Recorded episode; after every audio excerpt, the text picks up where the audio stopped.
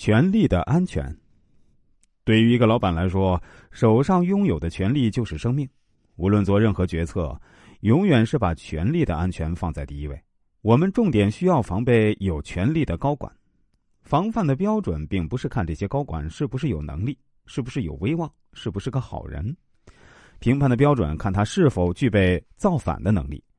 如果一旦高管具备这个能力啊，就必须找个莫须有的罪名把他拿下。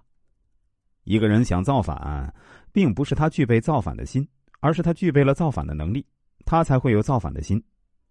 康熙为什么要拿下鳌拜和吴三桂？当时鳌拜和吴三桂虽然有点不把康熙放在眼里，但是他们绝对不敢有造反的心，因为在古代做皇帝能力不是排在第一的，你的正统性才是最重要的。只要你是皇家血脉，哪怕你只是一个七八岁的小孩大家都会拥护你。只要你这个皇帝来路不明，所有的力量就会把你当成反贼来打。所以，鳌拜和吴三桂是不敢轻易造反的。康熙拿下他们两个，只有一个原因，就是因为他们两个已经具备了造反的能力，哪怕是鱼死网破，都必须要拿下。拿下这种人是很讲究权术的。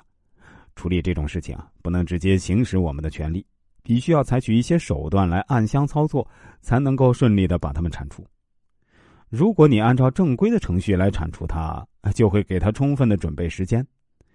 有造反能力的人是有很大破坏能力的，保不齐还没有等到你安全把他拿下，他就已经打了你一个措手不及了。第一步啊，先要把他边缘化，温水煮青蛙。把他调离主要岗位，削减他的力量，让他失去身边的依靠，再给他制造出任务陷阱，最后让他无力反抗。这样铲除权力大又不听话的高管才更加有效。如果你什么都玩明的，都按照程序来，是不会有好效果的。在西汉时期，当时的各路诸侯王势力已经非常的强大，汉景帝的权力已经受到威胁。当时有一个叫晁错的。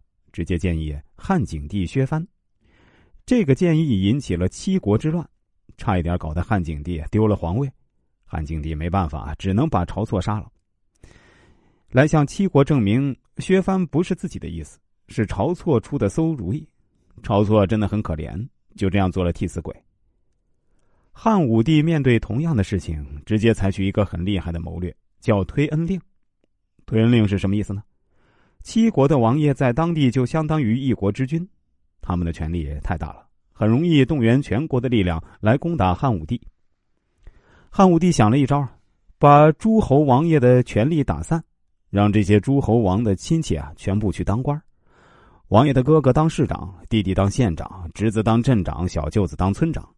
当王爷的权力被分化，亲戚都当官了，肯定都会为自己的利益着想，不会什么话都听王爷的。